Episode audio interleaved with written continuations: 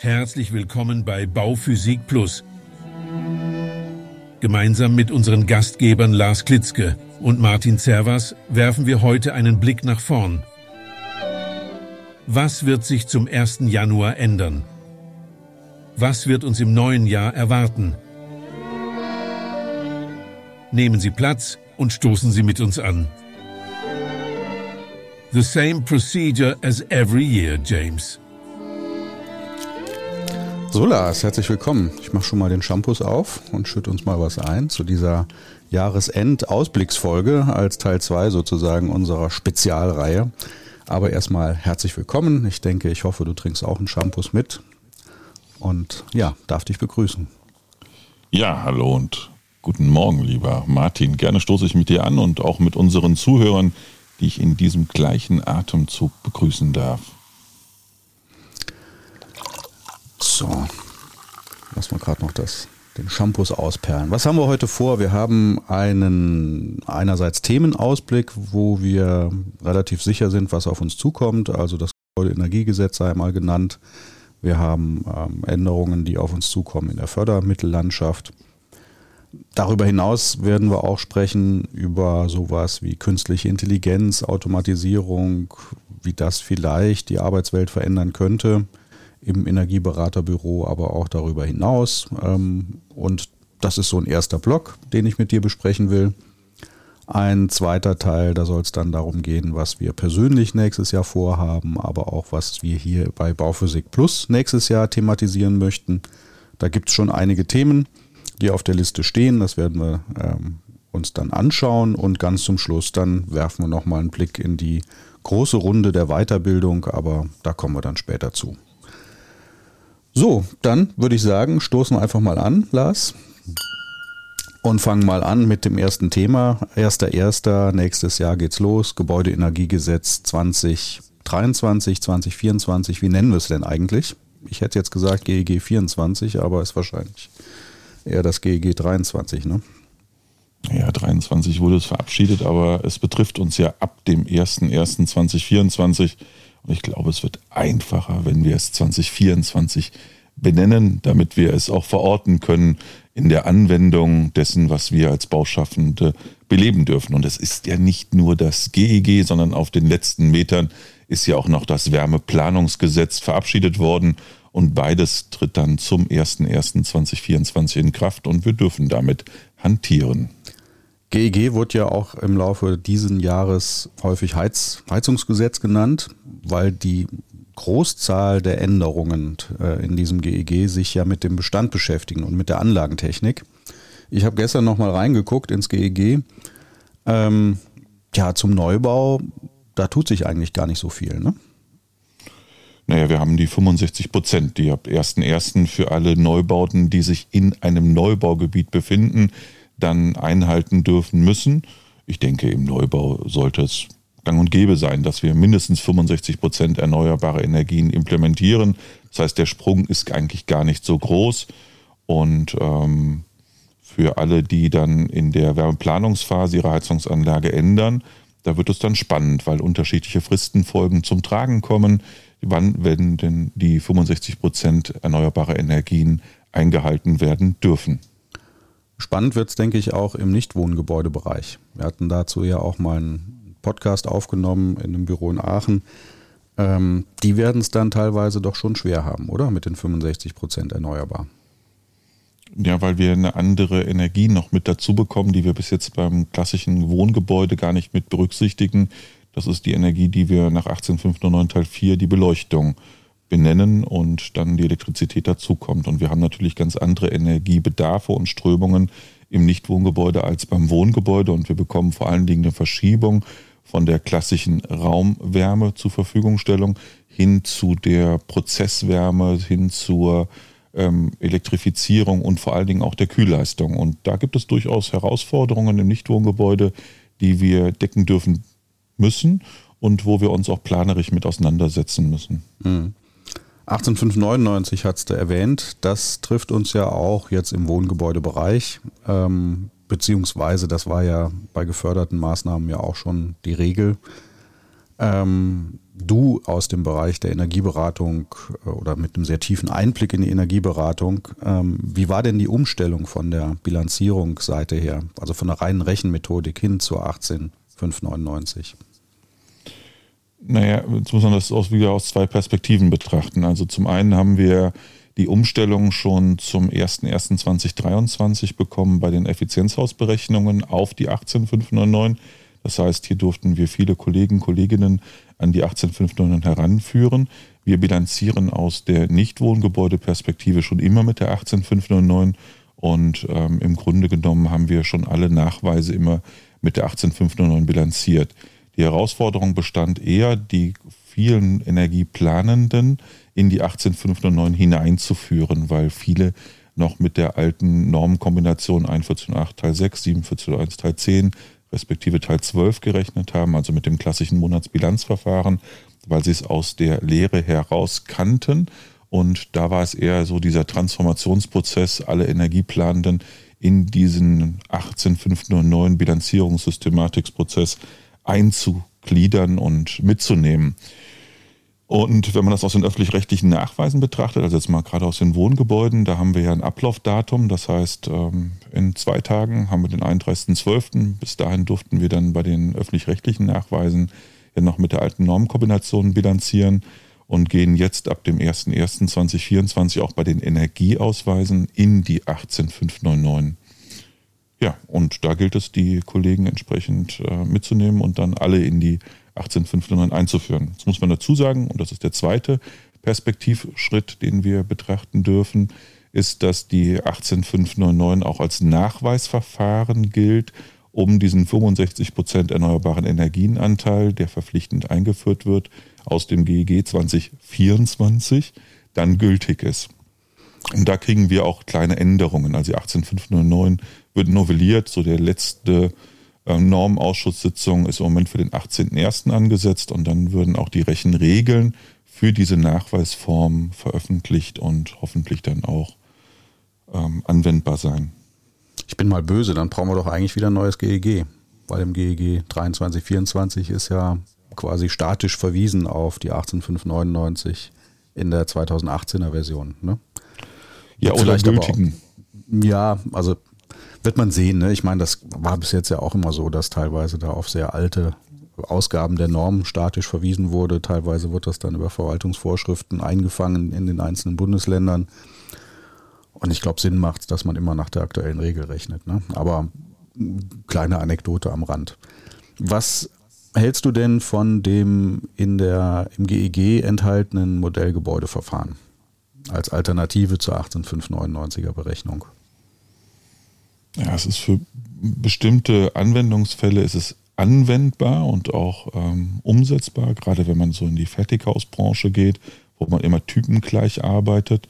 Ansonsten hat man mit der detaillierten Bilanzierung in der Regel immer nochmal eine Möglichkeit, das Ergebnis zu beeinflussen hinsichtlich eines einer komplexeren Anlagenkonfiguration, eines detaillierteren Endergebnisses. Also für bestimmte Anwendungsfälle ist es in Ordnung, für andere ist es nicht ähm, praktikabel oder nicht anwendbar. Schon mal selber gemacht? Also im echten Leben sozusagen? Oder sagt man nicht sowieso, also der, der Unterschied ist ja lediglich im Aufwand. Also ich habe einen gewissen Aufwand bei der Erstellung der Nachweisführung nach 18599 und den kann ich natürlich reduzieren, wenn ich mit dem Modellgebäudeverfahren arbeite. Aber ist das echt äh, ein, ein, Weg, den viele gehen? Oder ist es mehr eine Vordimensionierung? Ja, du hast es eigentlich schon zusammengefasst. Eine Vordimensionierung, um abzuschätzen, wo muss ich denn eigentlich hin? Ist es ein annehmbarer Weg? Und ob wir es schon mal gemacht haben? Ja, wir machen vergleichende Berechnungen. Das heißt, wir schauen uns an, was geht über das Modellgebäudeverfahren in einzelnen Stufen und kommen aber immer zu dem Ergebnis, dass wir im Grunde genommen eine detaillierte Berechnung durchführen. Mhm. Was passiert denn im Bereich der Fördermittel? Auch da habe ich gestern mal geguckt. Ich, das ist ja nicht so mein, mein Metier, sage ich mal, weil ich nicht im Bereich der geförderten Gebäude unterwegs bin. Ähm, was, was ist da? Also der Neubau sozusagen ist ja fast raus. Also es gibt da, ich habe da noch ein Programm gefunden, das ist relativ interessant und zwar für, für junge Familien. Ne? Mhm. Erster Bau oder Ersterwerb äh, einer selbstgenutzten Immobilie für Familien. Aber ansonsten ist der Neubau ja aus der Förderung raus, richtig? Oder habe ich es falsch verstanden? So ist es. Der Neubau ist im Moment nicht gefördert und so wie es aussieht, soll er auch nicht weiter gefördert werden, bis auf das WEF-Programm für junge Familien, die dort eine Zuschussmöglichkeit bekommen, eine subventionierte Kreditierung. Und äh, man konzentriert sich auf die Bestandsgebäude. Das hat äh, mehrere Hintergründe. Zum einen zur Konjunkturanschub, zum anderen, weil dort das größte CO2-Einsparpotenzial ist. Im Neubaubereich wissen wir eigentlich, wie es geht und dass wir CO2 oder klimaneutral bauen können. Da geht es vielleicht mehr dann um die Nachhaltigkeit, um Ressourcenpass und Ressourcenschonung. Und bei den Bestandsgebäuden, da geht es wirklich primär darum, dass wir zur CO2-Minderung beitragen können. Und da ist auch das Potenzial. Und da werden wir auch deutlich größere Förderpakete bekommen. Und im Einklang mit dem GEG, du hattest ja vorhin schon mal gesagt, im Volksmund Heizungsgesetz, wird hier auch die Konzentration auf die Heizungsanlage sein. Das heißt, die beim Baugipfel beschlossenen Zusatzförderungen im den Effizienzmaßnahmen, das heißt Gebäudehüllenmaßnahmen, der sogenannte Konjunkturbooster von 10 Prozent, der ist wieder zurückgenommen worden, sodass wir bei den Gebäudehüllen 15 Prozent Grundförderung erwarten dürfen plus 5 Prozent ISFB-Bonus. Das heißt eine Fördervolumina von 20 Prozent in der Förderquote. Und bei den Heizungsanlagen können wir in der Maximalbetrachtung 70 Prozent Förderung erreichen. Und ähm, da sehen wir auch, wo der Fokus in der Förderkulisse verortet wird. Macht ja aus Klimaschutzsicht absolut Sinn, ne? weil das sind ja die großen Hebel, die wir da ähm, bewegen müssen im Bestand, im Gebäudebestand. Und der Neubau ist ja mittlerweile auch, weiß jetzt nicht, wie du das siehst, meiner Meinung nach ähm, dort angelangt, was durchaus Sinn macht. Ähm, das letzte bisschen, was wahrscheinlich irgendwann noch verpflichtend kommen wird, ist das Thema Ressourcen und Energieerzeugung. Also Photovoltaik vielleicht am Gebäude, auf dem Gebäude verpflichtend, Fragezeichen. Wurde ja auch mal diskutiert zwischendurch, aber was so den Wärmeschutz angeht und die Wärme, Wärmeerzeugung in Anführungsstrichen im Gebäude, sind wir doch jetzt da, wo wir hinwollen im Neubau. Ja, wenn wir den Gebäudeeffizienzstandard Effizienzhaus 40 ähm, als Grundstandard nehmen würden, ja, im Moment liegt ja noch der ähm, Standard beim Effizienzhaus 55. Meines Erachtens ist der Schritt zum 40er notwendig. Wir haben ja schon mal Modelle gerechnet zum Effizienzhaus 25. Auch das ist möglich, auch wirtschaftlich vertretbar. Ähm, also da sollte man nochmal die Anforderungen eine Schippe höher legen. Das ist natürlich in einer schwierigen Phase im Moment. Neubau ist sowieso konjunkturell schon am Boden. Das heißt, da muss man eher belebende Elemente einsetzen. Ja, was aber, du hast schon gesagt, so Nebenanforderungen, die mitgestellt werden dürfen, ohne die Auflagen zu hoch zu setzen, also wieder Hemmnisse aufzubauen, wäre mit Sicherheit, dass man Flächen aktiviert als Energieerzeugungsflächen. Das gilt insbesondere die Dach- und die Fassadenflächen, dass man die Photovoltaik ähm, ergänzt und damit äh, zur Stromerzeugung beiträgt. Es geht mit Sicherheit auch in die Automation. Also das heißt, ähm, dass wir Gebäude aktiv in die Energiewende integrieren. Das heißt, dass wir ähm, nicht nur die Verteilung im Gebäude optimieren und automatisieren, sondern auch Speicherkonzeptionen entwickeln. Also, und das mehrschichtig, also nicht nur das Gebäude als Masse mit aktivieren, sondern dass wir auch Speichertechniken implementieren, dass wir also nicht nur erzeugen, sondern die Möglichkeit bereitstellen, dass wir Energie ähm, im und am Gebäude speichern können, dem Gebäude zur Verfügung stellen und ich mag mal einen Blick weiter werfen, auch dem Stromnetz dienlich sein können. Das heißt, dass wir ähm, im Sekunden, Minuten, 15 Minuten Mittel ähm, Energie, wenn sie im Überschuss ist, zu, äh, aufnehmen können und dann auch wieder ans Netz abgeben können, also zur Netzstabilität beitragen können. Und da geht es dann noch weiter, wenn man das weiter berücksichtigen möchte, was für mich immer im Neubaubereich völlig, ähm, äh, völlig in der Planung fehlt, ist, dass wir dann auch ähm, Parkplatz und Stellflächen mit ähm, berücksichtigen, dass wir Leitungslegungen verorten. Das heißt, dass wir ähm, Vehicle to Grid, also ähm, bidirektionale Ladung mit integrieren und möglich machen. Und das muss natürlich bereits in der Planungsphase mit aufgenommen werden. Das heißt, dass ich entsprechende Ladeinfrastrukturen auch schon bei den Infrastrukturmaßnahmen äh, mit plane und dann auch natürlich mit umsetze und sei es ein Leerrohr. Wobei das im Neubau ja verpflichtend ist. Also das gibt es auch schon lange, das Gesetz kennen nur viele nicht.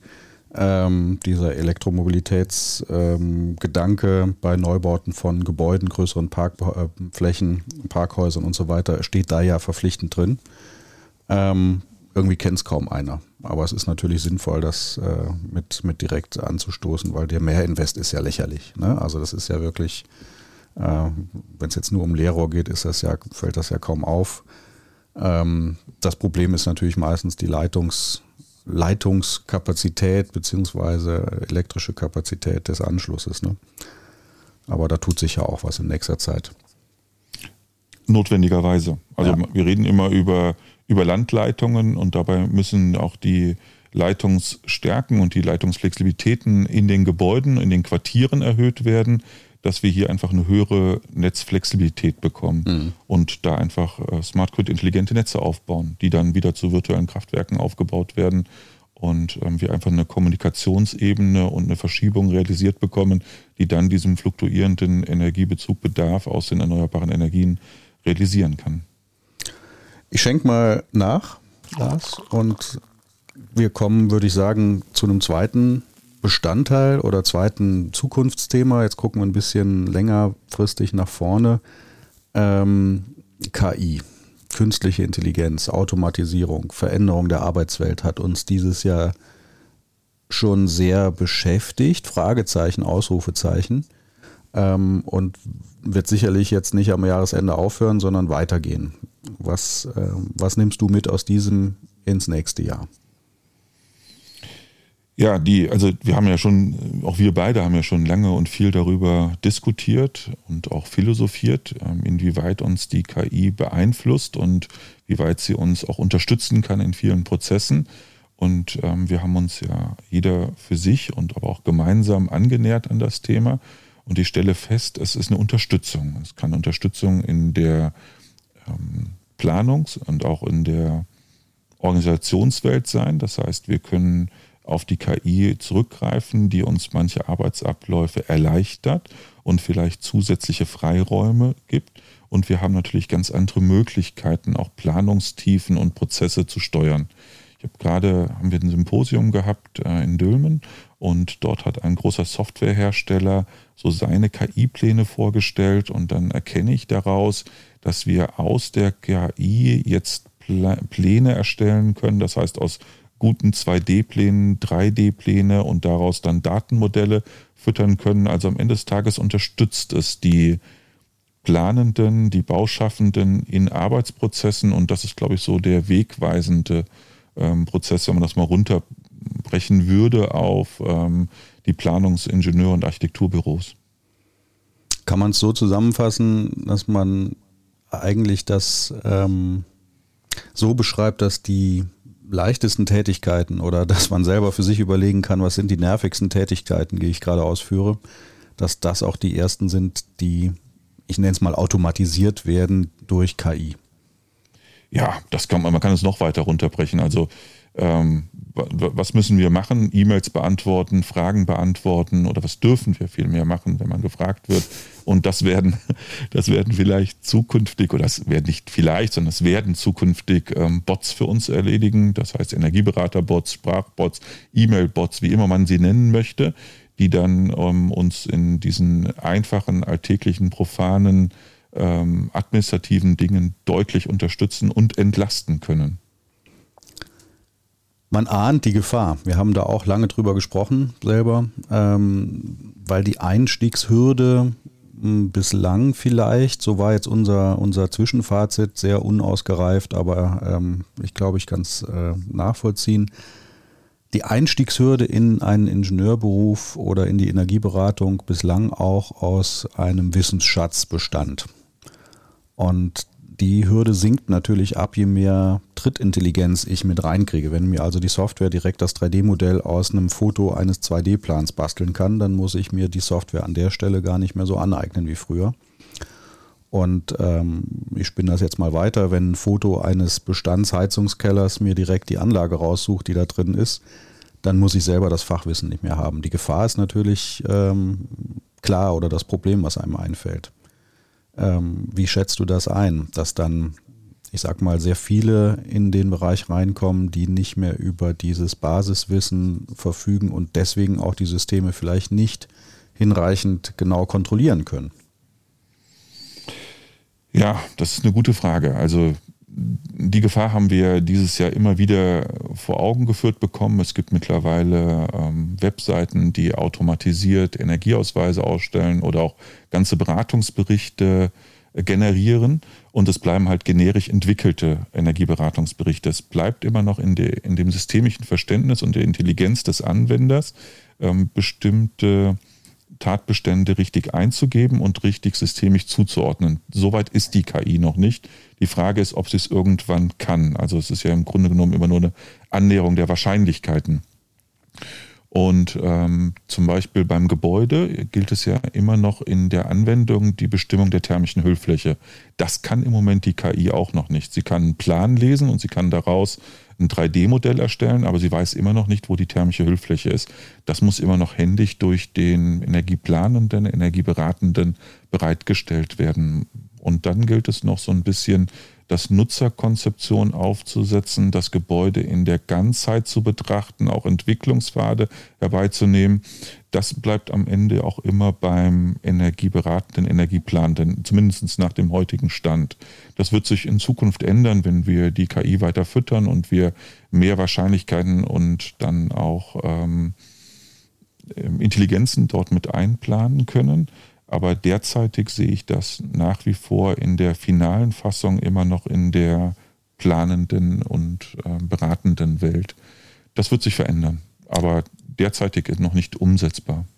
Ich bin mal gespannt. Also wir hatten uns ja auch ChatGPT angeguckt, auch in der Bezahlversion. Und ähm, es gibt da ja auch die Möglichkeit, sich eigene Bots zu mhm. erstellen, mit, mit Fachwissen anzufüttern, in Anführungsstrichen. Und ab nächstem Jahr, im ersten Quartal, soll das äh, veröffentlicht werden, wird es eine, eine Bot-Plattform geben auf ChatGPT, dass man sich mhm. also wie jetzt auch Apps fürs Handy dort Bots quasi erwerben, leihen, mieten, ich weiß es nicht, wie da die Bezahlmethode sein soll, ähm, dass das angeboten freigeschaltet werden wird. Ich bin mal gespannt, ob im Bereich der, das was du sagtest, ähm, Energieberatungsberichte, dieser individuellen Sanierungsfahrpläne, ähm, ob es da Bots geben wird, die ich anfüttere mit Gebäudeinformationen und die mir dann einen Beratungsbericht liefern.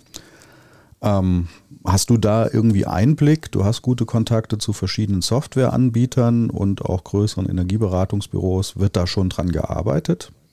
Ja, also deutlich. Also das ist ja, man versucht ja, also was ist das Problem im Moment? Das Problem ist Kapazitäten, also Energieberatende, Energieplanende zu bekommen und man möchte natürlich alles, was ich automatisieren kann, dann entsprechend anwenden. Und genau das findet ja im Moment schon statt. Es gibt große Unternehmen, die Energieberatungen anbieten und wenn man mal so in die Auflistung der Stellenanzeigen schaut, da ist kein Energieberater, der gesucht wird, sondern da werden Systemtechniker, Elektroniker, ähm, KI-Bots-Ersteller, Creator und sonstiges gesucht. Also hier geht es um diesen Automatisierungsprozess und die Implementierung der KI. Und das, was wir als Ergebnis herausbekommen, sind halt generisch entwickelte Berichte. Die sind erstmal orthografisch und vom Inhalt, vom, von der Oberfläche in Ordnung und da sind zum Teil auch sehr gut. Aber es fehlt halt der Übergang in das Individuelle. Das kann das noch nicht abbilden. Ob das zukünftig so sein wird, das hängt ähm, von vielen Faktoren ab, aber wird mit Sicherheit diese einfache Energieberatungsleistung ersetzen können und vielleicht sogar müssen, wenn wir über 16 Millionen ähm, Bestandsimmobilien sprechen, die in irgendeiner Form eine Grundkonzeption bekommen sollen. Wenn es aber in die individuelle Umsetzung geht, also wie geht es in die Priorisierung, worauf müssen wir achten, da geht es noch sehr stark in die Eingabeparametrierung und umso besser die Eingabeparametrierung ist, umso besser wird auch später das individuelle Ergebnis. Und dann hängt es davon ab, wer ist denn derjenige, welche, der die Eingabeparametrierungen macht und erkennt, was für dieses Gebäude und auch für diesen Nutzungszweck das Wichtigste ist. Und wenn das von Laien, vollzogen wird, dann wird auch das Ergebnis auch immer nur oberflächlich sein. Also wenn Intelligenz auf Intelligenz trifft, also Fachexpertise auf Fachexpertise, auf der einen Seite eine gut gefütterte KI und auf der anderen Seite ein gut ausgebildeter Anwender aus dem Fachbereich, dann kann man da schon deutliche Mehrwerte herausholen. Das, was ich im Moment erlebe, sind, ähm, dass eine Intelligenz auf Laien trifft. Und das muss man entsprechend steuern können. Ich habe da eine super Geschäftsidee und ich finde es gut, dass wir unter uns sind, sonst wird die noch einer klauen. Vielleicht bin ich aber auch nicht der Erste. Es ist ja, wenn man es positiv betrachtet, eine Möglichkeit, dem Fachkräftemangel zu begegnen. Also wir haben mhm. eine große Bauaufgabe, wir haben eine große Modernisierungsaufgabe, wir haben da wirklich viel zu bewegen und wir haben an allen Ecken und Enden fehlen uns Fachkräfte. Wir haben da gestern drüber gesprochen sehr lange und wir werden auch noch mal über das Thema der Arbeitswelt, der Bürostrukturen vielleicht sprechen.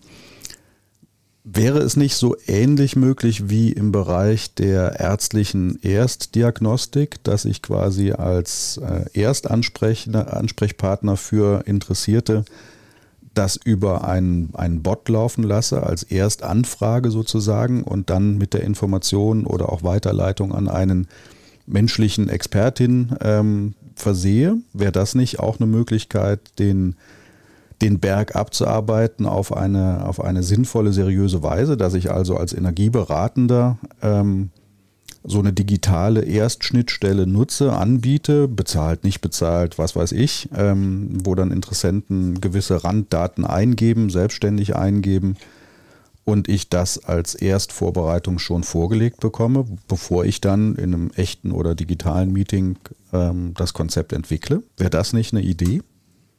Absolut. Das sind die, die Erstgespräche, ne, die sehr viele ja, Bürokapazitäten ähm, abrufen und auch erforderlich machen. Und wir erkennen das ja auch schon zum Beispiel beim Fördermittelgeber. Das BAFA setzt dieses Jahr schon Sprachbots ein für die Beantwortung ihrer E-Mail- und Frageaufkommen von den Energieberatenden. Und ähm, das funktioniert, wenn die Fragestellung gut aufgestellt und gestellt wird und wenn es komplexer wird, dann merkt man, wo die Grenzen sind. Also für eine einfache, profane Vorselektierung, wo muss man eigentlich hin? Wo wird der Fragesteller eigentlich hin verortet? Wie tief muss man ihn abholen? Dafür ist das eigentlich genau der richtige Weg, weil ich dann nicht nur Bürokapazitäten ersetzen kann, sondern ich kann sie ausweiten. Also ich könnte zum Beispiel in 24, 7, 365 Tage im Jahr ähm, Service anbieten, in dem alle Anfragen, die in irgendeiner Form ankommen, sehr schnell und zeitnah beantwortet oder erst beantwortet werden und vielleicht dann auch in den Büroorganisationsstrukturen schon ähm, priorisiert werden. Also was muss weiter bearbeitet werden, in welche Abteilung muss es geliefert werden, hängt natürlich auch von den Bürostrukturen ab. Das sind genau die Punkte, wo die KI jetzt schon Hilfestellung geben kann und zukünftig dann durch ähm, Anlernen auch weitergehende und tiefergehende Fragestellungen beantworten kann und Unterstützungsleistung geben kann.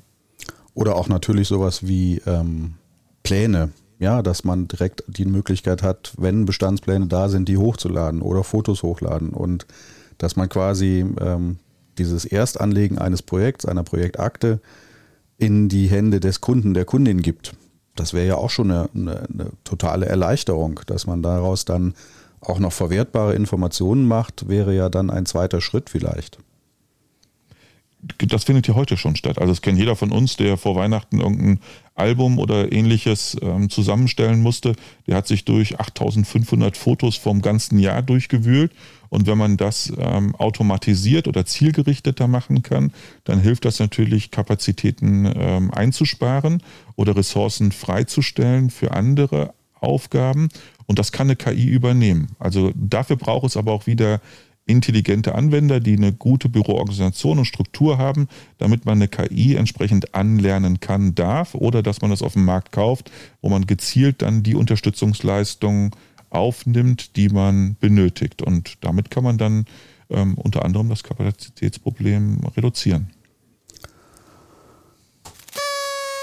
So, gucken wir uns vielleicht ein neues Thema an. Ähm, Veränderung der Arbeitswelt passt, finde ich, ganz gut dazu. Wir hatten ein, eine Kirmes, ein Jahrmarkt der Veränderungen in der Fördermittellandschaft. und konnten feststellen, auch da hast du berichtet äh, aus deinem Netzwerk, dass das viele Büros, die sehr spezialisiert sind auf Energieberatung, hart getroffen hat. Mhm. Wird das weitergehen in 2023 oder wird sich das jetzt beruhigen, so ein bisschen, die hohe See äh, der, der Fördermittellandschaft?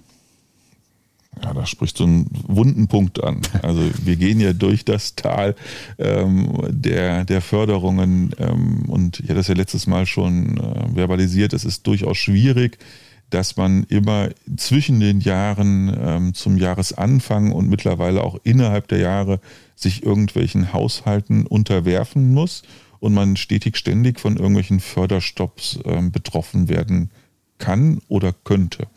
Und in der jetzigen Haushaltsplanung hat man zumindest schon mal Zahlen festgelegt. Man will für die BEG-Förderung, die ja viele von uns betrifft, ähm, etwa 16 Milliarden zur Verfügung stellen. Man weiß schon, 2025 wird es, wird es, werden es nur noch 14 Milliarden sein. Also der Fördertopf wird stetig ständig kleiner bei immer mehr Aufgaben, die wir daraus bedienen müssten eigentlich, plus zusätzlichen Anreizen, weil ja eben schon ähm, erwähnt, die Gebäudeförderung eigentlich auf einem relativ niedrigen Level, äh, also 20 Prozent ist immer noch viel in der Maxima, aber trotzdem immer noch auf einem niedrigen Level agiert und wir dort deutliche Anreize brauchen.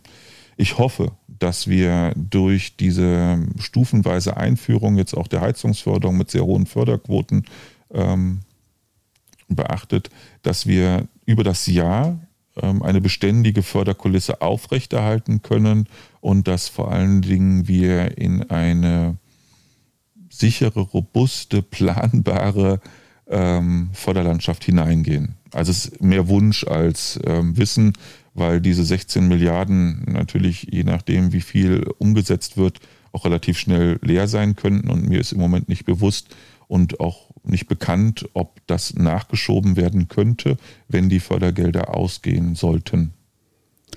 Und dann droht ja schon die nächste Bundestagswahl. In Anführungsstrichen droht. Ne? Und das ist ja immer eine Zeit des, äh, ich will nicht sagen Stillstands, aber ich sag mal, große Veränderungen wird man da im letzten Jahr vor der Bundestagswahl wahrscheinlich nicht mehr erleben. Ne? Vermutlich nicht. Ne? Mhm. Und je nachdem, wie die Bundestagswahlen 2025 ausgehen, ähm, wird, werden die Karten vielleicht auch nochmal neu gemischt.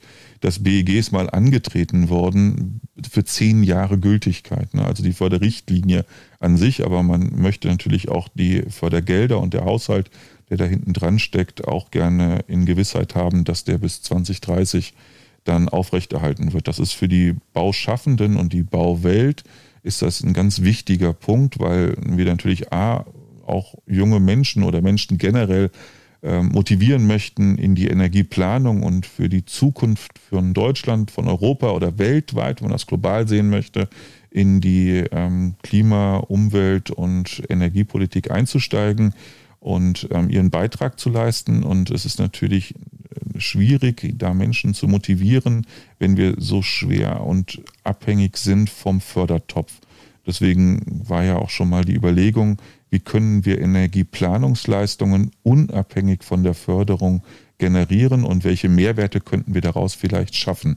Und vielleicht müssten wir diesen Weg jetzt auch langsam gehen, damit wir ja, Gewissheit bekommen, Sicherheiten bekommen, auch für Unternehmer, Mitarbeitende zu beschäftigen, weil immer nur dann, wenn ich auch eine wirtschaftliche Perspektive habe, dann werde ich mich mit Ausbildung, Weiterbildung, Einstellung, ähm, Selbstständigkeit und all den Thematiken rund um Energieunternehmungen ähm, beschäftigen. Das wäre ja gleichbedeutend mit einer Erweiterung des Portfolios, also des Leistungsangebotes eines Büros. Ähm, jetzt klingt das für mich als, weil ich komme eher aus der Bauphysik insgesamt ne? und Energieberatung, das, das hatte bei mir eine gewisse Zeit gebraucht, bis ich verstanden habe, dass es da so eine so eine eigene Kultur, das meine ich jetzt gar nicht negativ, sondern dass es da wirklich eine eigene Kultur, ein eigenes Angebot an, an Leistungsspektrum im Bürobereich der Energieberatung geben muss auch. Heißt das im Umkehrschluss, wenn ich das ähm, umschiffen will, diese starke Abhängigkeit der Fördermittel, hast du gerade gesagt, also Energieberatungsleistung, Energieplanungsleistung unabhängig von Fördermitteln, dass ich auch das Spektrum erweitern muss oder sollte? Unabdingbar. Und in welchem also Bereich die, wird die das gehen? Sowas wie, ähm, wenn ich gerade reinkrätschen darf, sowas hm. wie, wie Ökobilanzierung, also CO2-Bilanzierung. Wäre das nicht naheliegend zum Beispiel? Oder findet das schon statt? Oder ist das sogar schon eine selbstverständliche Mehrleistung, die angeboten wird? Es ist ein, ein Pfad, den man begehen darf, kann und ich würde sogar sagen muss, dass man sich mit Ökobilanzen auseinandersetzt und generell mit dem nachhaltigen Bauen und Sanieren, auch viel mehr mit dem Umbauen anstatt mit dem Neubauen. Eine Disziplin, die beherrschbar und beherrschbar sein werden muss und die eigentlich in das Portfolio der Energieplanenden integriert werden muss, also als Standardleistung. Wenn du mich die fragen würdest, oder das hast du ja, ob es schon der Standardfall ist, dann nein. Wir haben viel zu wenig ähm, Nachhaltigkeitsplaner, wir haben viel zu wenig Zertifizierer, wir haben ein sehr inhomogenes Feld, was das angeht. Und da müssen wir mit Sicherheit auch Ausbildungsschwerpunkte schaffen und auch Möglichkeiten der Aus- und Weiterbildung. Und wir müssen auch das Bewusstsein äh, schaffen, warum, wieso, weshalb wir uns damit auseinandersetzen dürfen müssen. Also nicht nur aus der Ölgebäuderichtlinie und des angedachten Ressourcenpasses, sondern aus dem Grundverständnis, dass wir mit dem, was wir verarbeiten, sorgsamer umgehen müssen, weil wir nicht mehr so viel haben, dass davon alle partizipieren können. Also dieses berühmte Beispiel des Kupfers, dass wir 2047 bei heutigem Verbrauch kein Kupfer mehr haben, sollte uns als alleiniger Tatbestand schon darüber zu denken geben, wie gehen wir denn um mit unseren Ressourcen. Und dafür brauchen wir ein Grund, Verständnis und am Ende auch ein systemisches Verständnis, wenn wir in Planungs-, Umbau- und Bauprozessen eingreifen möchten. Ich schenke nochmal nach. Ist das ein Thema, was nächstes Jahr mehr kommen wird? Ressourcen? Wir hatten auch das Thema der, der Kiessteuer tatsächlich ja mal. Ja. War das Anfang des Jahres oder Ende letzten Jahres? Ich weiß es nicht mehr genau, aber das waberte auch mal eine gewisse Zeit durch die Medien. Ähm, wird uns das 2024 tatsächlich schon treffen oder ist das noch ein Stückchen weiter weg? Was würdest du denken? Naja, wir bekommen Veränderungen in der Förderlandschaft. Das heißt, wir müssen jetzt die Ökobilanzierung auch durch den Energieplanenden durchführen lassen. Das heißt, es gibt eine höhere Personifizierung der Leistungen. Und wenn ich jetzt nochmal die EU-Gebäuderichtlinien, zumindest das Eckpunktepapier ähm, zur Hand nehme, da finden wir auch diesen Ressourcenpass. Also ja, es wird uns in den nächsten Jahren, ob es im nächsten Jahr fokussiert, aber zumindest in Teilen, aber in den nächsten Jahren deutlich berühren. Und das bedeutet, es ist ja etwas, was ich erlernen darf und wo ich auch mich hineinarbeiten darf und was auch auf dem Nichtwohngebäudesektor sowieso angefragt wird, im Neubau auch und im Bestandsgebäude zukünftig vermehrt. Sprichst du an auf das Thema Zertifizierung von Gebäuden? Ja, das ist ja mhm. die Grundlage dessen, dass man ähm, sich damit auseinandersetzt. Das heißt, das eine ist ja immer die ähm, gesetzliche Anforderung. Da sehe ich im Moment nur die EU-Gebäuderichtlinie, vielleicht der nächste Novellierungsschritt des GEGs, also 25, 26, 27. Und wenn ich das wieder in die Förderlandschaft verorte, da brauche ich für jede ähm, Förderung im Neubausektor und zukünftig vermutlich auch im Bestandsgebäude die NH-Zertifizierung und da ist ja ein Bestandteil die Ökobilanzierung. Also ja, man wird, um Förderungen an- und abzurufen, wahrscheinlich zukünftig auch sich ähm, verstärkt mit der Ökobilanz auseinandersetzen dürfen. Spannend. Es wird auch Zeit. Also aus meiner Sicht wird es auch Zeit dafür. Ähm, ein ich weiß nicht, ob es dahin passt, aber wir haben auch mal, als das GEG e in der Novellierungsphase war, da lagen ja diverse Entwürfe mal auf dem Tisch, auch mal einen Entwurf gesehen, bei der sich das Zertifizierungsziel, die Zertifiz nicht Zertifizierung, Entschuldigung, die Nachweisgröße geändert hatte. Also weg von Kilowattstunden Primärenergie pro Jahr hin zu einer anderen, nämlich vielleicht CO2 pro Person, pro Quadratmeter. Mhm wird, wird das, also es würde ja einerseits Sinn machen, weil ich sag mal, wir reden über ein Abbremsen des, des Klimawandels, der Klimakatastrophe. Ähm, und das hängt jetzt wenig von einer fiktiven, politisch motivierten Fantasiegröße ab wie Primärenergie, sondern mehr vielleicht von Treibhausgasemissionen. Also es würde ja aus der einen Sicht Sinn machen. Sind wir schon so weit, das als personenbezogene Größe zu wenigstens informativ mit zu erfassen? Mm, also die Notwendigkeit sehe ich auch. Ähm, wir können es auch bilanzieren, also auch das wäre eine Möglichkeit. Bilanzierungsgrundregeln hätten wir dafür. Ob wir politisch und gesellschaftlich so weit sind, das würde ich nach dem Theater um das GEG 2024, welches entstanden ist, im Moment noch nicht sehen, aber ein schrittweiser Weg dahin ist, denke ich, der richtige Weg, weil wir damit eine Bewertbarkeit der Umwelteinflüsse und der Klimawandelfolgen bekommen. Und CO2 kennen wir aus der Automobilbranche und da kann man dann Analogien zum Gebäude oder auch zum eigenen Verbrauch realisieren. Also Notwendigkeit ist gegeben und ich denke, dass in den nächsten Novellierungsschritten hier der CO2-Emissionswert auch vielleicht sogar personenbezogen mehr oder stärker in den Fokus rückt. Zumindest informativ wäre das ja ein erster Schritt, der nicht ja. erstmal nicht so weh tut. Ne? Wenn man jetzt sagt, man ähm, letzten Endes fließt ja dann auch die Gebäudegröße mit ein. Also wenn sich jemand äh, für zwei Personen die 300 Quadratmeter Villa aus meiner Sicht hinstellt, ähm, kommt er natürlich einerseits beim Primärenergiebedarf vielleicht gut weg, weil das Referenzgebäude ja genauso groß ist wie seins, aber ähm, bei der personenbezogenen Größe dann natürlich nicht. Insofern wäre das äh, informativ vielleicht gar nicht, äh, gar nicht so uninteressant bei gewissen Gebäudeklassen, sage ich mal. Gut, ähm, hast du aus deiner Sicht noch ähm, gewisse konkrete Verordnungen, die nächstes Jahr in Kraft treten, die ähm, interessant wären, jetzt hier mal anzusprechen? Oder war es das eigentlich im Großen und Ganzen?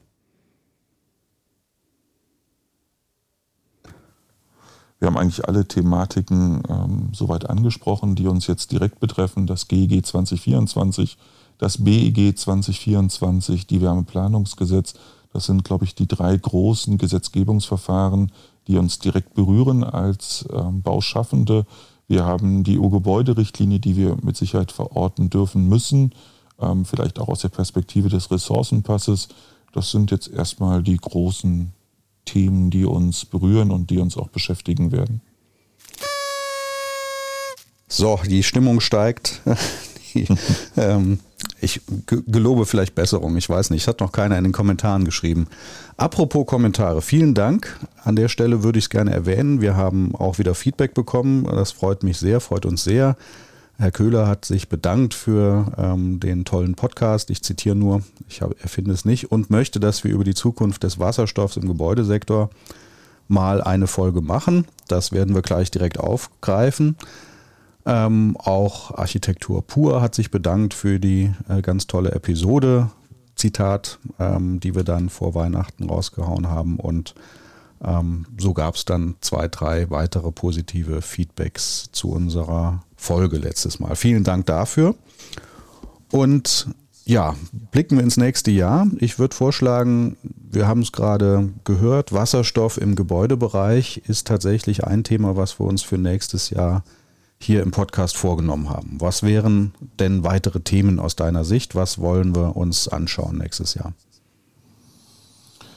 Ja, wir wollen uns mit der Bilanzierungssystematik der 18509 beschäftigen. Wir wollen uns äh, mit den Ökobilanzen auseinandersetzen. Wir wollen uns mit dem seriellen Sanieren äh, beschäftigen. Wir wollen uns aber auch mit den Leuchtturmprojekten äh, auseinandersetzen, die wir bereits haben in Deutschland. Vielleicht wollen wir auch etwas über den Tellerrand schauen, also nach Europa blicken, was machen eigentlich unsere Nachbarn, welche Technologien stehen zur Verfügung, was werden gerade an Leuchtturmprojekten umgesetzt, was können wir vielleicht daraus lernen, was können wir adaptieren. Wir wollen uns weiter mit den bauphysikalischen Thematiken auseinandersetzen, damit wir Hilfestellung geben können derer jener welcher, die sich mit der Bauphysik auseinandersetzen und dann auch in ihren Planungsprozess integrieren ja, das wären so. Und Anlagentrends. Ne? Das ist also, wenn wir über GEG 2024 und ähm, Heizungsgesetz sprechen, dann müssen wir uns natürlich auch mit der technischen Gebäudeausrüstung ähm, irgendwie beschäftigen. Ähm, da wird es vor allen Dingen auch um das Mehrfamilienhaus gehen, also welche Lösungen können und gibt es bereits für zum Beispiel den Austausch von Gasetagenheizungen? Wie können wir Zentralisierungsschritte vorangehen? Aber auch mit der ganzen Stromversorgung, Speichertechnologie, Smart Grid werden mit Sicherheit Thematiken sein, die wir aufgreifen werden und uns auch intensiver, auch vielleicht mit zusätzlichen Gästen ähm, ja, beschäftigen dürfen. Ja, da arbeiten wir dran. Ich würde noch ergänzen, dass wir natürlich auf unserer Liste noch ein paar Mythen stehen haben. Damit mhm. würden wir dann Anfang nächsten Jahres vielleicht beginnen. Ähm, wir hatten zwei, drei Mythen schon thematisiert und besprochen. Da sind noch einige mehr auf der Liste. Das würden wir Anfang des Jahres ähm, bringen, beziehungsweise immer mal wieder zwischenschieben, wenn nichts Aktuelles passiert. Ähm, ein weiteres konkretes Thema oder zwei weitere relative, relativ konkrete Themen, die wir auch schon vorgedacht haben, war die kommunale Wärmeplanung. Mhm. Auch da hatten wir ja schon einen Gesprächspartner im Kopf. Ähm, das wollen wir dann auch angehen nächstes Jahr. Oder auch ein weiteres Thema, das finde ich sehr spannend. Da passiert sehr viel aus meiner Sicht, in meiner Wahrnehmung, nämlich Entwicklungsstrategien für Gebäudeportfolios hin zur Klimaneutralität im Bestand. Da gibt es einige, hm, sag mal, Großimmobilienbesitzer, an die man vielleicht gar nicht so in erster Linie denkt, sowas wie eine kommunale Wohnungsbaugesellschaft zum Beispiel, die sehr viele Wohngebäude im Portfolio hat. Ähm, andererseits den Anspruch hat, auch günstige Mietpreise anbieten zu können. Wie entwickelt sich so eine Wohnungsbaugesellschaft hin zur Klimaneutralität? Da gibt es sehr viele Selbstverpflichtungen mittlerweile, die teilweise deutlich über das Ziel ähm, Deutschlands hinausgehen. Also da liest man nicht selten von klimaneutral 2035. Und das ist gar nicht mehr weit weg. Und wie könnte so eine Entwicklungsstrategie eben aussehen? Dazu würde ich auch gern eine Folge machen. Dann äh, ein weiteres Thema, was ich noch auf der Liste habe. Ich denke mal, dass, äh, da spreche ich dir auch aus der Seele, wenn man sich gewisse, gewisse Kommentare anschaut in Printmedien oder Online-Seiten von Printmedien, ähm, wo dann auch sehr positive Leuchtturmprojekte dargestellt werden. Du hast mir da gestern einen Link geschickt zu einer Gemeinde, ähm, die das sehr, sehr gut macht und auch sehr vorbildlich macht, nämlich die Kleinstadt Haßfurt. Und wenn man da, ach, der Name ist vielleicht da, da tragischerweise ganz passend, wenn man sich da die Kommentare anschaut, dann lauten einige, ähm, weisen darauf hin, den Unterschied Stadt und Land. Also so nach dem Motto, ja, das kann ich natürlich in einer kleinen Gemeinde auf dem Land, kann ich das realisieren mit meinem Windpark, den ich um die Ecke baue. Ähm, aber in der Stadt kann ich das nicht. Das heißt, ich würde gerne eine Folge darüber machen, wie könnten Beispiele oder wie sind Beispiele aus dem ländlichen Raum, wie sind Beispiele oder was sind Beispiele aus dem städtischen Raum, Stadtumfeld, weil die Lösungen natürlich andere sein müssen. Und ähm, das würde ich gern thematisieren, weil diese Kommentare immer wieder kommen. Bei Beispielen, die auf dem ländlichen Raum spielen, wird darauf hingewiesen, ja, das funktioniert ja nur da. Und deswegen würde ich das gerne mal jeder für sich, jeder Bereich für sich thematisieren. Das würde ich gerne machen nächstes Jahr. Müssen wir gucken, dass wir da Ansprechpartner zu finden. Smart Building, Smart Grid hast du auch schon genannt, ähm, wäre auch so ein Thema auf der Liste. Und jetzt muss ich mal ganz egoistisch die Fahne hochhalten der Bauphysik. Der Bauphysik oder der Podcast heißt ja Bauphysik Plus und nicht Energieberatung Plus. Ähm, deswegen habe ich auch tatsächlich ein, ein, zwei Themen auf dem Zettel, nämlich virtuelle Realität und Auralisierung in der Planung, im Gebäudebereich. Ähm, da geht es also viel um Raumakustik, um Schallschutz, um Emissionsschutz und wie ich das simulieren kann und wie ich diese, ähm, diese Medien der, der virtuellen Realität, der visuell virtuellen Realität und der Auralisierung zusammenbringe. Ähm, dazu würde ich gerne auch eine, eine Folge machen. Da gibt es interessante, ganz spannende Projekte, die in der Hochschule Koblenz verortet sind ähm, und dass mal ein bisschen mehr Farbe reinkommt in unseren Podcast. Also das wären so meine Themenwünsche für nächstes Jahr. Ich schenke nochmal nach und als nächstes, als vorletztes würde ich sagen, ähm, frage ich dich mal, was hast du denn nächstes Jahr vor? Was sind denn so deine persönlichen, doch eher fachlich bezogenen Themen für 2024?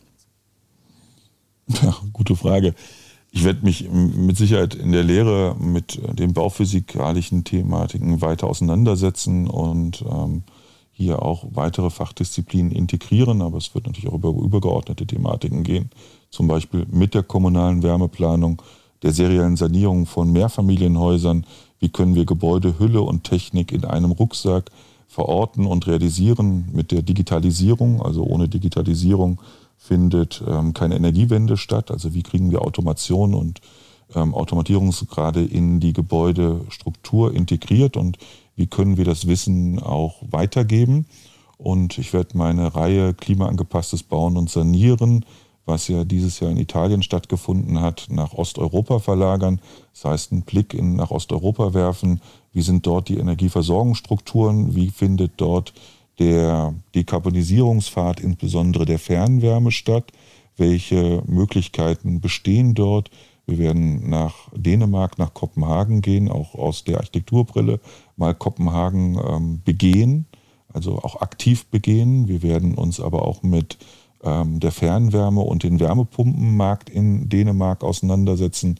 Wir werden weiter nach Polen, dann nach Tschechien, ähm, nach Albanien, Mazedonien gehen. Also es ist relativ viel, was nächstes Jahr auf dem Programm steht und da freue ich mich drauf. Also wir haben schon viele Vorgespräche geführt, wir haben Kooperationen mit anderen Hochschulen getroffen, wir werden auch wieder interdisziplinär planende, beratende und Studierende zusammenführen und ähm, ich hoffe, aufeinander zugehen, voneinander lernen, dass das weiter stattfindet auf vielleicht eine ganz andere Art und Weise und ähm, möchte auch viele ähm, Interviews führen mit Menschen, die betroffen sind vom Klimawandel und die Klimawandelfolgen ganz deutlich spüren. Also auch nochmal Motivation und Blick darauf geben, warum, wieso, weshalb wir das eigentlich gerade machen. Kann man sich da einbuchen? Das klingt so nach irgendwie, ich habe hier mal einen Reisekatalog vorbereitet. Ähm, Energiereisen 2024. Ja, also wir haben das ja dieses Jahr schon ganz viel gemacht in Italien und hatte immer wieder mal Studentengruppen oder auch Architektur, Ingenieur oder Energieberatergruppen da. Ich werde nächstes Jahr einen Workshop wieder machen in Italien zur 18599, das heißt die Neuerung der 18599 ähm, in einer Woche Workshop darlegen, der ist ausgebucht. Also ähm, die Reise nach Kopenhagen ist auch weitestgehend ausgebucht. Da sind vielleicht noch vereinzelte Plätze da. Und ansonsten ist es natürlich auch sehr viel Individualreisen. Ich werde mit Sicherheit auch nochmal ähm, ein oder zwei Workshops zusätzlich anbieten in Italien, aber ich muss ganz ehrlich sagen, ich habe sehr viele Anmeldungen und Anfragen und diejenigen, welche, die auf der Warteliste stehen, die will ich natürlich bevorzugt behandeln. Ähm, und es wird aber auch von mir alleine viele, viele Reisen geben, auch ähm, Kooperationen mit Hochschulen, die dann ähm, auch sehr hochschulbegrenzt ist, wo dann Studierende daran teilnehmen dürfen und vielleicht den Benefit, der über das normale Modul drüber hinausgeht, dann ja, der Austausch stattfinden kann. Dann nimm die Kamera mit und ein Mikrofon. Vielleicht äh, kommt die ein oder andere Folge für unseren Podcast daraus. Last, gerne, ja, mach das, mach das wirklich. Ähm, über Social Media sehen wir natürlich immer, wenn du, wenn du in Italien bist oder sonst wo. Ähm, bei Instagram bist du da ja sehr weit vertreten. Ähm, ja, ich würde gerne noch ergänzen, ein gemeinsames Projekt, was wir haben nächstes Jahr, nämlich unser Fachbuch. Ähm, mhm. Das werden wir Anfang des Jahres doch sehr viel konkreter festzurren ein Fachbuch zur Bauphysik zur 18599, ähm, gerade für die Zielgruppe der Energieberatenden oder, ich sag mal, Studierenden Beginner. Ähm, da wird es ein Fachbuch geben von uns beiden. Ähm, das zurren wir dann im Januar, denke ich, soweit fest. Ansonsten ähm, habe ich tatsächlich persönlich vor, das Thema Oralisierung und, und VR weiter voranzutreiben. Es klingt ein bisschen nerdig, gebe ich zu, aber wenn man sich das mal äh, sich darauf einlässt, im Rahmen vielleicht dann auch dieses Podcasts, den ich vorhab, dann ist es eigentlich eher die Frage, warum hat man das nicht schon viel eher gemacht, aus Beratungssicht der Bauphysik betrachtet. Und ein drittes Thema ist tatsächlich noch stärker die Nachhaltigkeit in der Lehre zu verorten. Auch das ähm, ist ein Thema, was, was deutlich herauskommen muss, ähm, was für mich jetzt nicht originär zur Bauphysik gehört, sondern eher so ein Querschnittsthema ist, wie Building Information Modeling zum Beispiel. Ja, und dann sind wir schon fast am Ende und ähm, werfen noch einen letzten Blick auf unser weiteres gemeinsames Kind, in Anführungsstrichen, mit dem Stefan Mock zusammen, nämlich das Thema Weiterbildung, das wir auch ähm, verstärken wollen. Ähm, Weiterbildung, berufsbegleitendes, lebenslanges Lernen. Ähm, was steht da bei dir auf dem Zettel für unser Weiterbildungsinstitut? Ja, wir werden jetzt ganz aktuell im Januar GEG 2024 schulen. Wir werden das BEG schulen. Das heißt, wir werden ähm, wieder in vier Stunden, drei Stunden Abend-, Vormittagsveranstaltungen die wichtigsten Neuerungen darstellen. Wir werden aber auch wieder Tagesseminare anbieten. Das heißt, in die praktische Anwendung gehen. Wir werden den ISFP wieder neu aufbeleben lassen und wir werden uns sehr intensiv mit der 18599 beschäftigen. Ein weiterer Themenfeld wird die Weiterbildung der Qualifizierung von Mitarbeitern und ähm, Quereinsteigern geben. Da haben wir erste Pilotprojekte dieses Jahr durchgeführt und den Kurs doch mal komplett aufgefrischt jetzt im Dezember. Der ist sehr gut angenommen worden. Das sind natürlich sehr komprimierte Tage mit zehn Schulungstagen, 80 Stunden, das sind sogar zwölf ähm, Schulungstage. Das ist gut angenommen worden und ähm, das möchte ich gerne ausbauen, dass wir Mitarbeitende in Energieplanungsbüros dahingehend mitnehmen, dass sie diese Grundarbeiten, die das Backup liefern, von der Antragstellung bis zur Fertigstellung der Anträge, der Büroorganisation, der Struktur, aber auch in die bauphysikalischen Grundlagen, in die Datenaufnahme, in die Anamnese, also die Grundkenntnisse eines Energieberatenden erlernen. Und ähm, ja, da freue ich mich im Grunde genommen drauf. Und ähm, dann werden wir sehen, was im Laufe des Jahres noch an Thematiken auf uns zukommt. Aber das ist schon pickepacke vollgepackt im Grunde genommen mit den Themen, dass wir diese dann auch ähm, ja, wieder in der gewohnten Qualität schulen können. Im letzten halben Jahr haben wir uns ja sehr intensivst mit dem GEG und mit dem BEG und den Änderungen beschäftigen müssen. Viele Stellungnahmen, viele Paper veröffentlicht und ähm, da war wenig Zeit für zusätzliche Schulungen und das wollen wir jetzt im nächsten halben Jahr doch durchaus wieder ähm, intensivieren und auch wieder anbieten. Also uns gerecht werden dessen, was wir als Weiterbildungsinstitut darstellen wollen.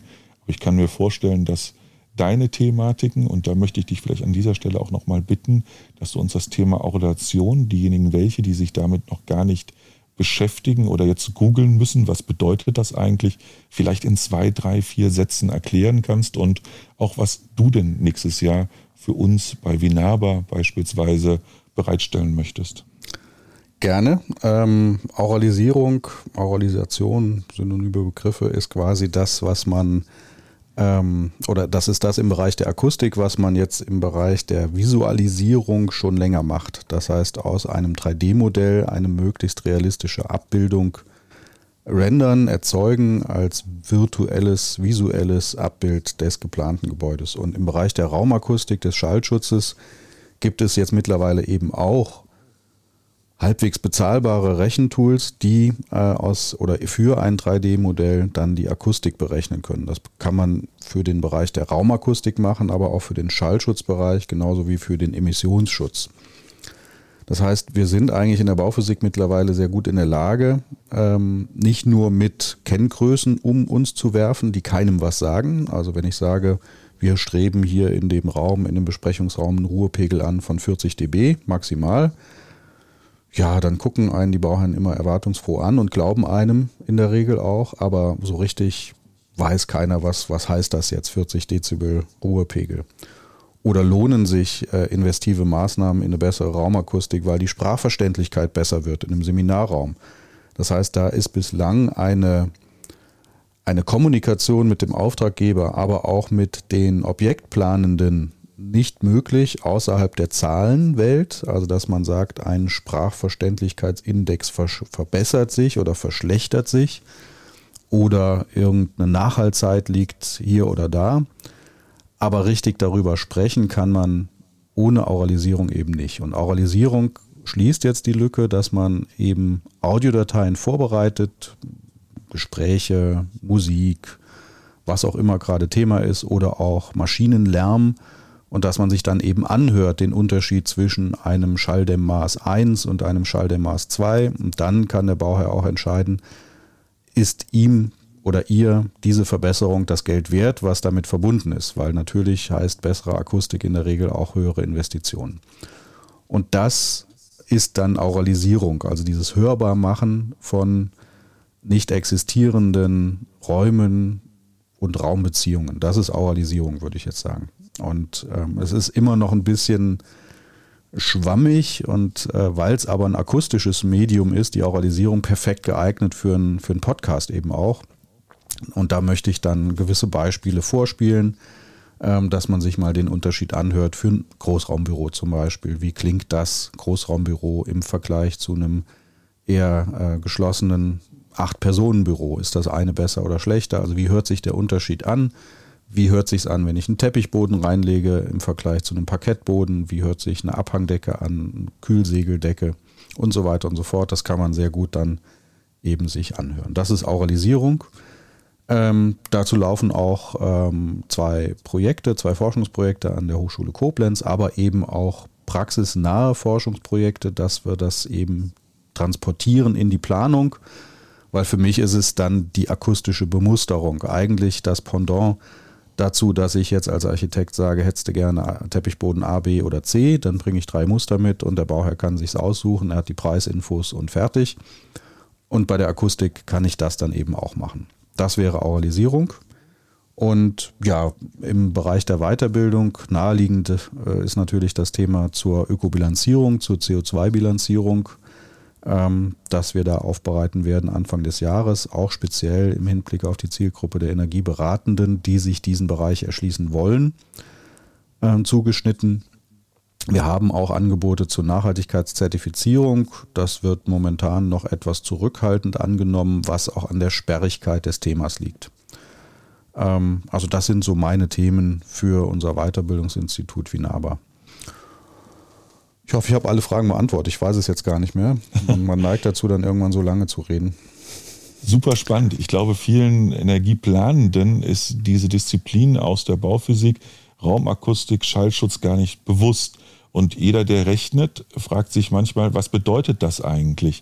Und wenn man das hörbar machen kann, dann ist das eine Entscheidungsgrundlage ja nicht nur für Fachplanende, dass sie ihre Ergebnisse auch hören können, sondern vor allen Dingen für Bauleien, die ja am Ende des Tages die Entscheidung treffen müssen, gebe ich etwas mehr für Planungsleistung, gebe ich etwas mehr für Sachleistungen aus und welchen Mehrwert bringt mir das eigentlich? Das lässt sich ja im Grunde genommen auf alle Baubereiche transformieren. Du hast jetzt viel Nichtwohngebäude, Büro und Raumakustik angesprochen, aber ich denke mal auch der klassische Ausbau eines Dachgeschosses ähm, wir haben eine Holzbalkendecke oder wir haben eine Massivbetondecke, ähm, müssen wir hier schallschutztechnische Maßnahmen durchführen, damit wir vielleicht eine verbesserte Akustik bekommen. Das sind ja durchaus spannende Themen, die uns ja auch in der Bestandssanierung tangieren und wo wir auf einmal ein bewertbares Hörerlebnis bekommen und daraus Entscheidungen treffen können. So ist es gedacht, genau. Und ähm, wenn man jetzt, also ich habe deswegen hoff, über Nichtwohngebäude gesprochen, mehr als über Wohngebäude, weil der ganze Bereich der Raumakustik dort natürlich sehr, sehr schwach nur vertreten ist. Also es ist ähm, keine Standardleistung. Im Bürobereich ist es eine sogenannte anerkannte Regel der Technik, dass ich mich auch mit der Raumakustik beschäftigen muss. Ich habe Arbeitsstättenregeln, die ich beachten muss. Also ich werde äh, dazu gezwungen, in Anführungsstrichen, mich im Bürogebäude oder Bürobereich damit zu beschäftigen da fehlt sozusagen noch der echte Mehrwert, weil bislang ist es eben eine reine Nachweisdisziplin ähm, und keine Beratungsleistung so in dem Sinne, weil mir das Vokabular fehlt. Und im Wohnbereich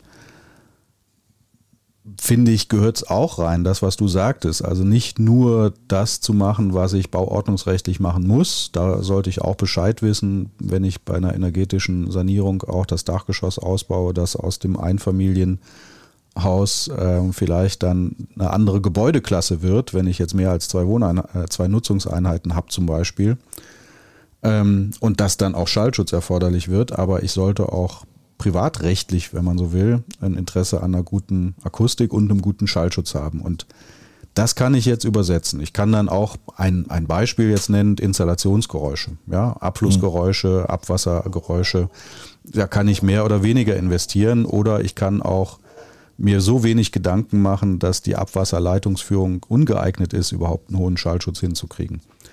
Und wie sich das anhört, das leistet dann eben Oralisierung. Und ähm, ich natürlich betrachte ich das als Riesenmehrwert. Ich mache es natürlich auch. Ähm, bin da begeistert von und würde das gern einfach mal vorstellen. Und an der Stelle bist du dann mein Laie, äh, in Anführungsstrichen.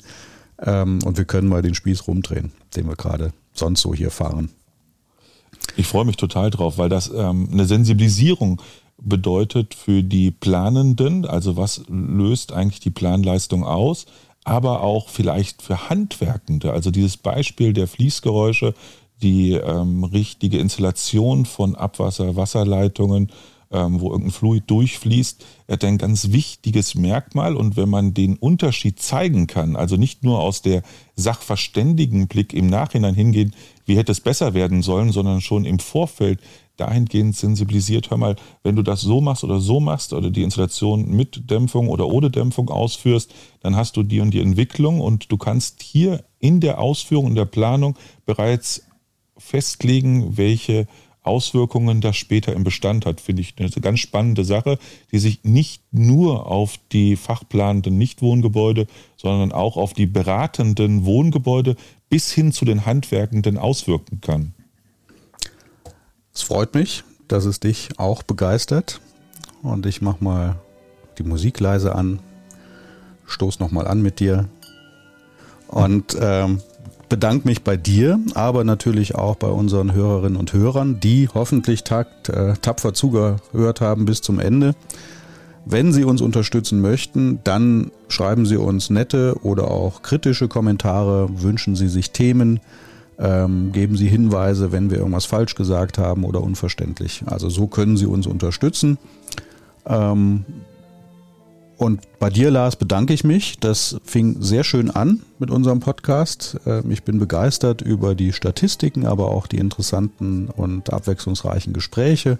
Ich lerne eigentlich bei jedem Gespräch noch was dazu. Insofern lieben Dank für dieses Jahr und wir werden uns dann äh, Anfang Januar sowieso treffen und dann an weiteren Themen arbeiten. Und dir überlasse ich wieder das fast letzte Wort. Ja, lieber Martin, ich habe es letztes Mal schon erwähnt. Ich bedanke mich bei dir, weil ich die Gespräche als sehr wertvoll betrachte und auch wahrnehme. Ich bedanke mich bei den Zuhörenden, dass Sie, ihr uns ähm, euer Gehör schenkt, dass ihr uns eure Aufmerksamkeit eures interessierte Zuhören schenkt, dass ihr uns Feedback gebt. Und wir freuen uns, wenn wir die Welt der Energie, der Bauphysik ein wenig bereichern können. Ich freue mich auf die Thematiken des zukünftigen Jahres und schwelge jetzt noch ein wenig in den Erinnerungen des noch vorhandenen Jahres und wünsche allen einen guten Rutsch ins neue Jahr mit viel Gesundheit. Vielen lieben Dank. Dem schließe ich mich an. Tschüss.